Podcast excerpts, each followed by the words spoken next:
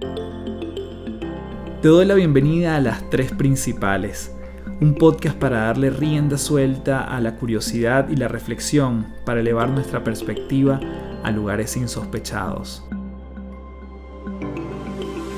Mi nombre es Carlos Fernández y mucha gente me conoce como Café. Soy autor, conferencista internacional y te invito a transformar tu sabiduría en ejecución para vivir una vida en liviandad. Un espacio donde podemos transformarnos en paz un episodio a la vez.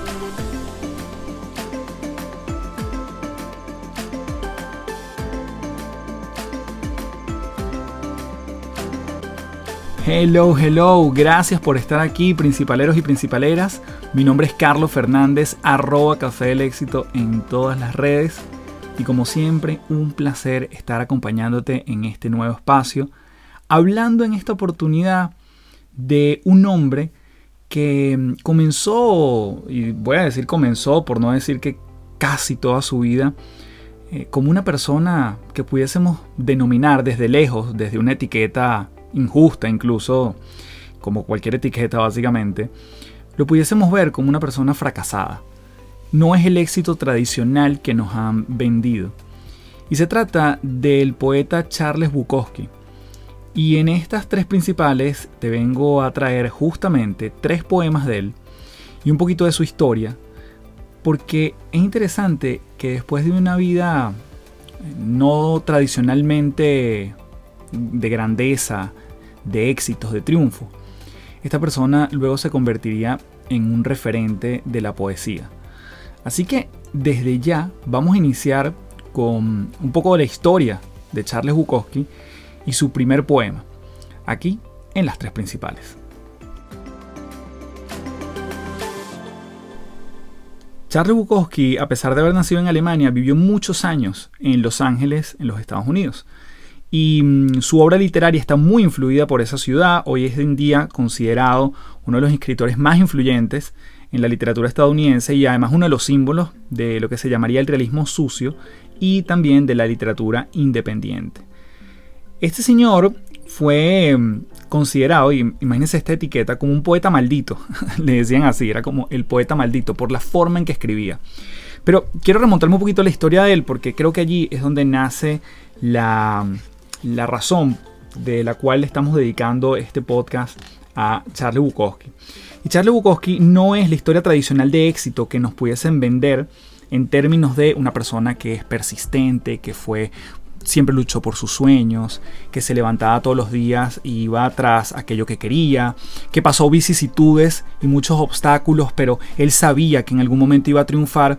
La verdad que no es ese estilo de, entre comillas, héroe que muchas veces nos venden en muchas historias y obviamente son todos muy válidos.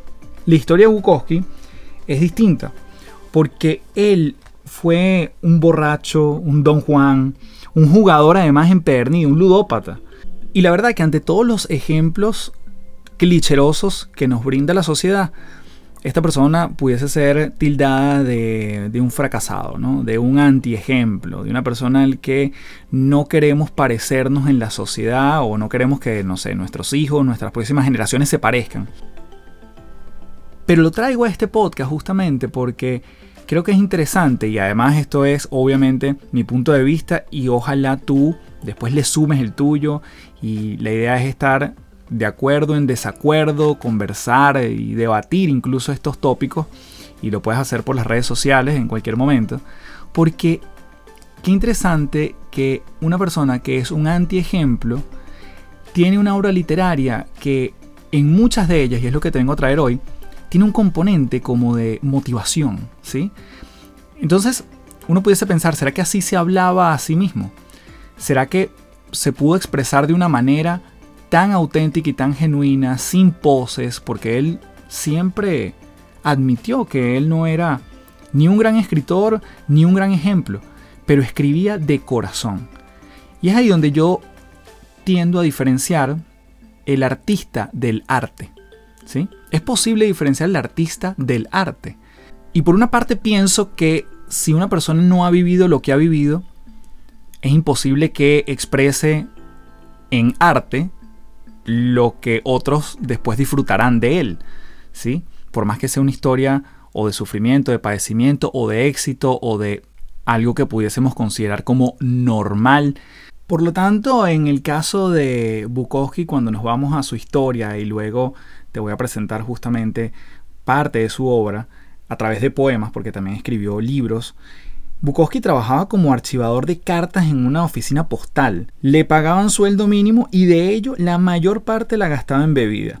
Lo que le sobraba lo dilapidaba al apostar en carreras y por las noches bebía solo y algunas veces lograba sacarle un poco de poesía a su destartalada máquina de escribir.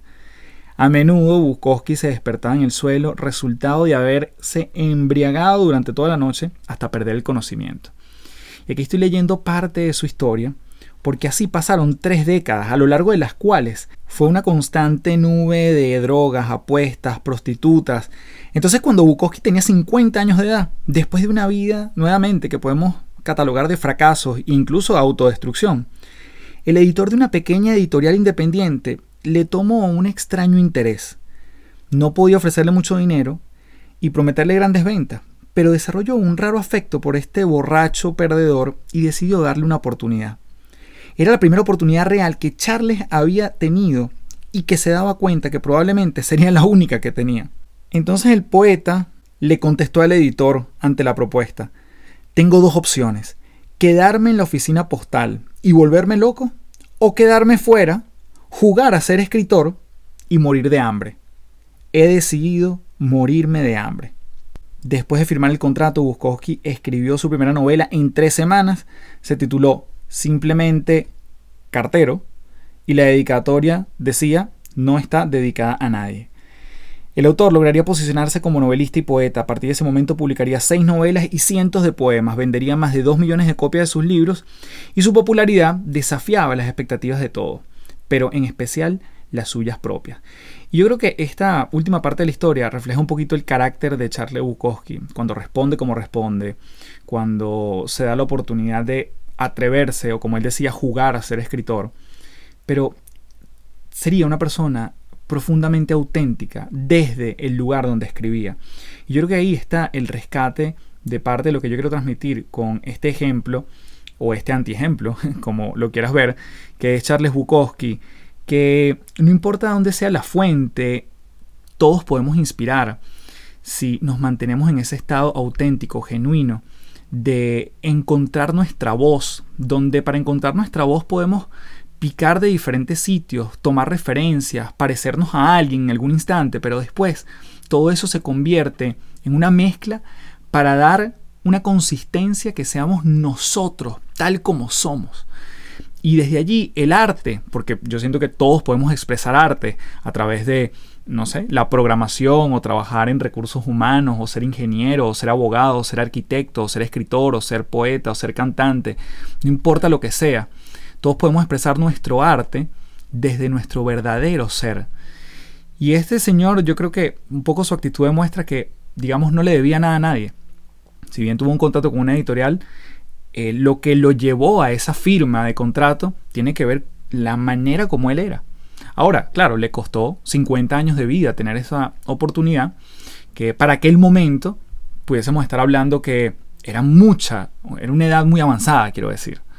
Y hoy en día 50 años de edad es prácticamente la mitad de una vida. Y es interesante como un autor llamado Mark Manson reseña en su libro, a pesar de las ventas de sus libros y su fama, Charles Bukowski era un perdedor. Él lo sabía. Su éxito no derivaba de su determinación de ser un ganador, sino del hecho de que él sabía que era un perdedor. Lo aceptó y entonces escribió con honestidad sobre ello. Nunca trató de ser algo más de lo que era. La genialidad de su trabajo no radicaba en haber superado todo contra viento y marea, ni de convertirse en un brillante literato. Fue todo lo contrario. Fue su simple habilidad de ser completa y cruelmente honesto consigo mismo, en especial respecto a sus peores facetas, y de compartir sus fracasos sin temor o duda. Y nuevamente, por eso es que quiero salirme de la tradicional historia del sueño americano para traer el ejemplo de Bukowski a este podcast. Vamos en esta parte entonces a leer uno de sus grandes poemas que mm, se titula Así que quieres ser escritor, en forma de pregunta. Así que quieres ser escritor. Yo la primera vez que escuché este poema, y lo verás y te invito a hacer el ejercicio, obviamente lo trasladas para lo que sea, ¿no? Y, quizás dentro de sus momentos de, de borrachera, de entre comillas inconsciencia, de despertarse ebrio o con una resaca fuerte en la oficina del correo postal donde trabajaba, quizás esto estaba también gravitando en su cabeza para seguir adelante y finalmente lograrlo como escritor. Vamos a leerlo. Si no te sale ardiendo de dentro, a pesar de todo, no lo hagas. A no ser que salga espontáneamente de tu corazón y de tu mente y de tu boca y de tus tripas, no lo hagas. Si tienes que sentarte durante horas con la mirada fija en la pantalla del computador o clavado en tu máquina de escribir buscando palabras, no lo hagas. Si lo haces por dinero o fama, no lo hagas. Si lo haces porque quieres mujeres en tu cama, no lo hagas. Si tienes que sentarte y reescribirlo una y otra vez, no lo hagas. Si te cansas solo pensar en hacerlo, no lo hagas. Si estás intentando escribir como cualquier otro, olvídalo. Si tienes que esperar a que salga rugiendo de ti, espera pacientemente. Si nunca sale rugiendo de ti, haz otra cosa. Si primero tienes que leerlo a tu esposa, o a tu novia, o a tu novio, o a tus padres, o a cualquiera, no estás preparado. No seas como tantos escritores, no seas como tantos miles de personas que se llaman a sí mismos escritores. No seas soso y aburrido y pretencioso. No te consumas en tu amor propio. Las bibliotecas del mundo bostezan hasta dormirse con esa gente. No seas uno de ellos. No lo hagas. A no ser que salga de tu alma como un cohete, a no ser que quedarte quieto pudiese llevarte a la locura, al suicidio o al asesinato, no lo hagas. A no ser que el sol dentro de ti esté quemando tus tripas, no lo hagas. Cuando sea verdaderamente el momento y así ha sido elegido, sucederá por sí solo y seguirá sucediendo hasta que mueras o hasta que muera en ti. No hay otro camino y nunca lo hubo.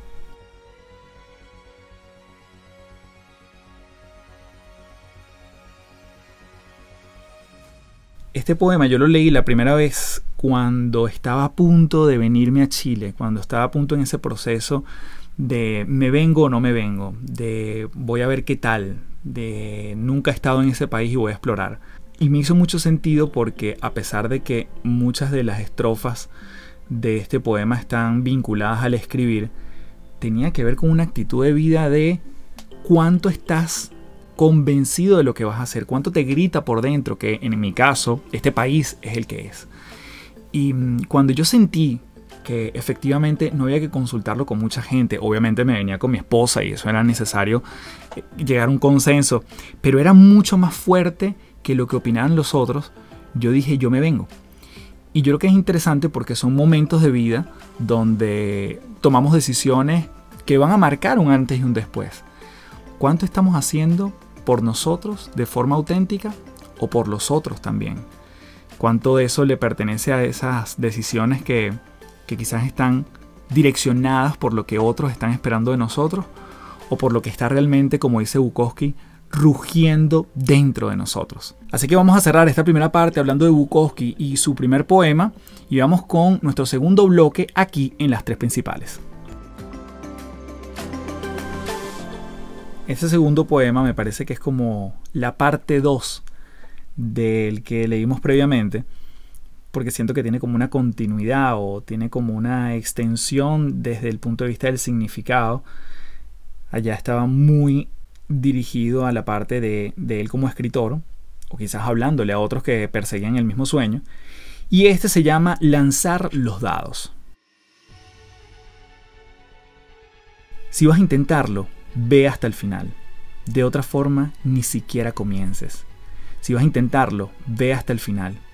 Esto puede significar perder novias, esposas, parientes, trabajos y quizás tu cordura. Ve hasta el final. Esto puede significar no comer por tres o cuatro días. Esto puede significar congelarse en la banca de un parque. Esto puede significar la cárcel. Esto puede significar burlas, escarnios, soledad. La soledad es un regalo. Los demás son pruebas de tu insistencia. o de cuánto quieres realmente hacerlo. Y lo harás. A pesar del rechazo y de las desventajas, y será mejor que cualquier cosa que hayas imaginado. Si vas a intentarlo, ve hasta el final. No hay otro sentimiento como ese. Estarás a solas con los dioses y en las noches se encenderán con fuego. Hazlo, hazlo, hazlo, hazlo hasta el final, hasta el final. Llevarás la vida directo a la perfecta carcajada. Esa es la única buena lucha que hay. Mi pregunta para ti es, ¿te atreves a lanzar los dados? y qué interesante porque evidentemente la poesía de Charles Bukowski uno la, la, pudiese agarrar con pinzas y hay unas cosas que uno pudiese desechar, hay unas cosas que no te identificas, como todo en la vida finalmente. Como un libro completo probablemente no te identifiques con todo un autor, así sea tu autor favorito. Pero mm, la manera como, que, como escribe viene de un lugar bien genuino y siento yo que es producto de lo que él mismo ha transitado o transitó en su momento. Así que lanzar los dados es nuestra segunda intervención en un poema de Bukowski. Y vamos con la tercera y última parte, que en las tres principales, con un poema que tiene que ver con esto que yo hablo de adentro hacia afuera, de que el cambio y esta transformación en paz que yo tanto profeso puede venir de adentro hacia afuera. Vamos a verlo aquí de la mano de Charles Bukowski. Antes de continuar, quiero comentarte que este episodio es presentado por Momentum, conocimiento en movimiento. Momentum es nuestro servicio donde vamos a las empresas, a las compañías e incorporamos de manera customizada, adaptada, el formato de podcast y audiolibros dentro de la estrategia de capacitación y entrenamiento de los equipos de trabajo.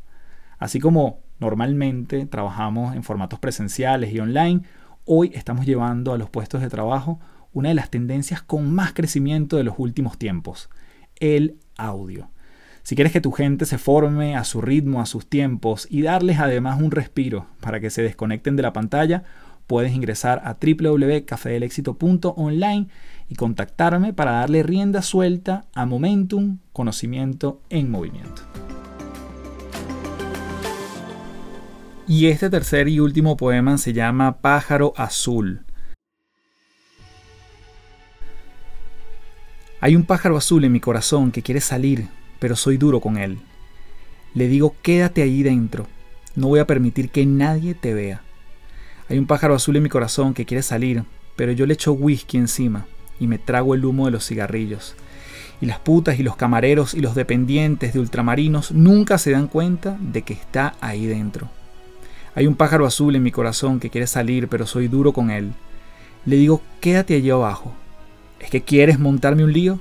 ¿Es que quieres mis obras? ¿Es que quieres que se hundan las ventas de mis libros en Europa? Hay un pájaro azul en mi corazón que quiere salir, pero soy demasiado listo. Solo le dejo salir a veces por la noche, cuando todo el mundo duerme. Le digo, ya sé que estás ahí, no te pongas triste. Luego lo vuelvo a introducir y él canta un poquito ahí dentro. No le he dejado morir del todo y dormimos juntos así con nuestro pacto secreto. Y es tan tierno como para hacer llorar a un hombre, pero yo no lloro. ¿Lloras tú? Y bueno, la metáfora del pájaro azul es lo que tú quieras que sea, que es lo que llevamos dentro que a veces solo dejamos salir en pequeños instantes. Es una gran forma de ver cuánto estamos explotando y sacando afuera aquellas cosas que llevamos por dentro, que, que tenemos tiempo queriendo dejarlo salir.